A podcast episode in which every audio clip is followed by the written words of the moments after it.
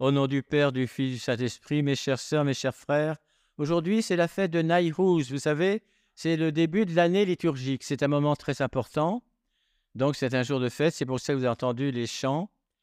Et justement, aujourd'hui, euh, j'ai lu bien sûr l'évangile, mais j'ai préparé un évangile un peu plus long. Avant, euh, c'était Luc 14, 30, mais j'avais préféré commencer avec le 1, 13. Lorsque Jésus, vous savez, s'en va méditer dans le désert, et euh, ensuite lorsqu'il sera tenté par le démon.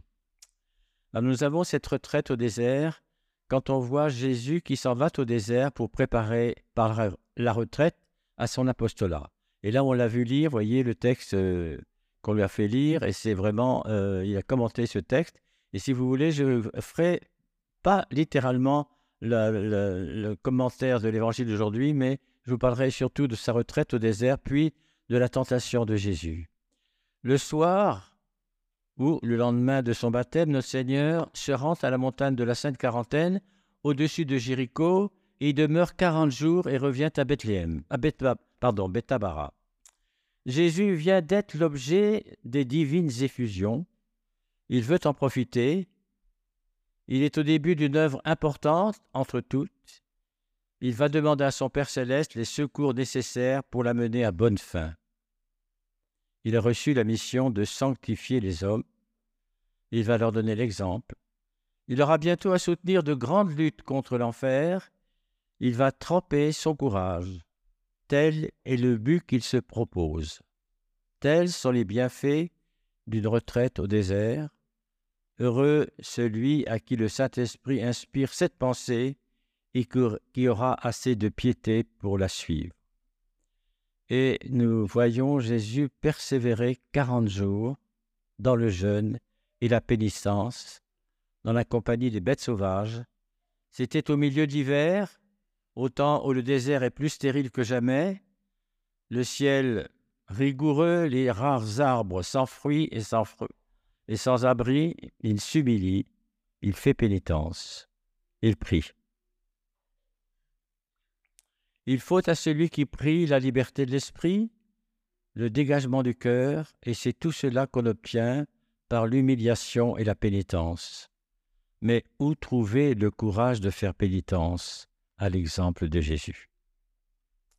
Et voyez cette montagne de la Sainte Quarantaine, elle est percée jusqu'à une très grande hauteur, de nombreuses grottes, qui étaient jadis habitées par des ermites, par des même par des pieux anachorètes. L'accès très difficile et souvent dangereuse. Ces grottes s'ouvrent sur des abîmes béants, d'où l'on découvre les plaines de Jéricho, le cours sinueux du Jourdain, la mer morte et la plupart des chaînes du pays de Moab. L'une de ces grottes occupe, selon la tradition, la place où Jésus passa quarante jours dans le jeûne et la prière. Et alors justement, c'est le début de l'année liturgique et c'est pour ça que j'ai pensé que cette initiation du, Seigneur à l'humiliation, au jeûne, à la prière, c'était aussi pour nous indiquer aussi la route à suivre. Le Seigneur a toujours pris l'exemple de choses pour que nous puissions être nous-mêmes à sa suite. Il, a pris la condition d'homme, il a voulu assumer notre condition d'homme. Il a fait tout ce que l'homme a, fait. Il a été heureux, il a été joyeux, il a été calomnié, il a été battu, on l'a tué mais sauf le péché. D'abord, au sujet de la pénitence, il faut savoir que la pénitence n'est qu'un moyen et que le but qui nous fait atteindre, il est infiniment digne de tous nos efforts, puis et surtout dans l'amour de Dieu. L'amour de Dieu n'adoucit pas toutes nos souffrances. Et c'est pour ça que je voudrais, si vous voulez bien, aujourd'hui vous parler de la tentation de Jésus dans le désert. Nous avons vu, il repousse le démon du bien-être et de la sensualité. Alors, on voit dans cet épisode, c'est pas l'évangile exactement d'aujourd'hui, c'est avant l'évangile d'aujourd'hui. Alors, on voit Satan s'approcher de Jésus et à la vue du Fils de Dieu, aux prises avec le démon, essayons d'apprendre dès le début que la tentation est l'épreuve des âmes que Dieu aime. Parce que quand on ne croit pas en Dieu, la tentation, ne sait pas ce que c'est, on tombe dedans. Mais nous, on sait ce que c'est, on est humain, on reçoit les mêmes envies, les mêmes transgressions à faire, mais le Seigneur nous met en garde et on va écouter les propositions ridicules du démon. Il va dire changez ces pierres en pain, changez votre situation souffrante, accordez-vous plus de bien-être. Jésus répond la vraie vie n'est pas dans le bien-être des sens, il faut à l'homme autre chose. Et c'est pour ça que j'ai choisi ce passage pour cette année liturgique qui commence. Au-dessus du bien-être du corps, il faut toujours placer le bien-être de l'âme. Et à l'âme, pour être à l'aise, il faut la parole divine et le recueillement de l'oraison. Parce que notre âme, sans nourriture, elle, elle divague. Et remarquez avec quelles armes notre maître confond son ennemi. Il est écrit, lui dit-il, c'est-à-dire Jésus répond pas directement, il prend toujours les textes. Voyez, on l'a entendu lire tout à, l'heure un texte qu'on lui a donné. Et Jésus tire des sept livres les paroles qui rendent l'homme invulnérable.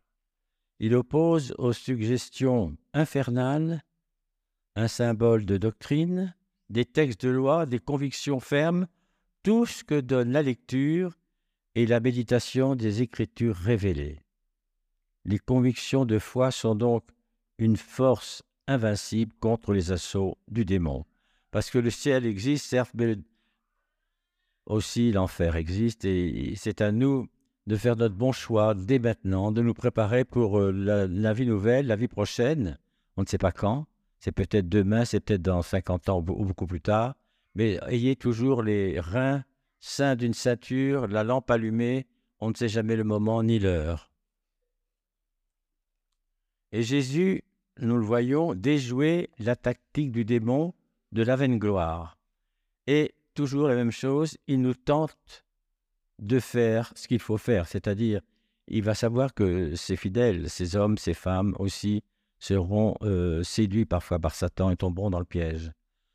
Le démon insiste auprès de Jésus. On l'écoute dénoncer ici un de ses complices les plus dangereux. Qu'est-ce que c'est? C'est le faux honneur du monde. Et il dit au Seigneur, faites des choses extraordinaires, attirez les regards, faites parler de vous. À quoi bon?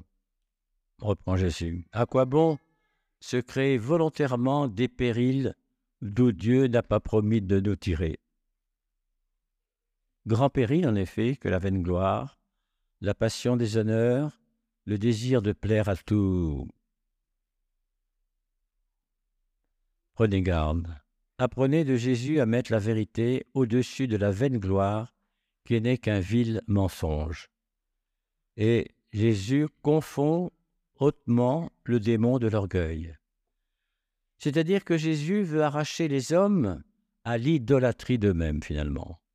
Le démon veut les y retenir et il dit, je te donnerai tout cela, la gloire, la fortune, le plaisir, rien ne manquera. Et à quelles conditions Renoncer au parti de Dieu, range-toi sous mon étendard, prends-moi pour ton maître et ton Dieu. Les promesses du démon sont autant de mensonges. Il promet tout et ne peut rien, évidemment. Ses sollicitations sont autant d'impiété parce que c'est la haine de Dieu qui les inspire. En cherchant à perdre les hommes, c'est contre Dieu qu'il travaille. Alors ne soyons ni sa, ni sa dupe, ni sa victime. Et nous souvenons que Jésus a dit Retire-toi, Satan. C'était le père Hamel. Vous vous rappelez le père Hamel quand il était euh, tué par un islamiste euh, près de Rouen euh, Il a dit Retire-toi. Il a vu que c'était la main Satan qui allait le frapper. Il est écrit Vous adorerez le Seigneur, votre Dieu, et vous ne servirez que lui. Donc on connaît la formule, on sait ce qu'il faut faire.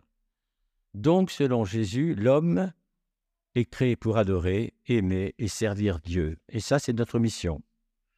Il n'y a donc de vraie vie que dans l'exécution de la volonté de Dieu et dans l'obéissance à sa loi. Et le texte nous dit, et les bons anges se présentèrent à lui et se mirent à le servir. Jésus a voulu être le premier afin de nous procurer la force de n'être pas vaincu. Cette force, il nous l'offre. Dans ces épreuves que nous allons subir et que nous subissons dans le travail, dans notre couple peut-être, euh, euh, dans la vie tous les jours, le diable ne cesse de proposer à Jésus, mais à nous surtout, de prendre ses distances avec les hommes, de revenir à son rang, de garder sa dignité divine, de s'éloigner des hommes en les dominant, de se séparer des hommes en défiant la mort, en niant la mort. Et Jésus lui oppose cette manière d'être fils de Dieu. Homme parmi les hommes, Jésus veut se tenir à la table des hommes. Il s'est incarné. Il est devenu homme pour assumer notre condition, pour y manger le pain ordinaire, parce que Jésus se veut serviteur de Dieu et des hommes. Il veut vivre la vie de tout homme avec ce qu'elle comporte de danger, de souffrance jusqu'à la mort. En tout cela, Jésus se montre inséparable des hommes, inséparable de vous tous, de nous tous, dans une proximité indéfectible. Et c'est ça un peu le mystère de notre euh, année liturgique qui commence.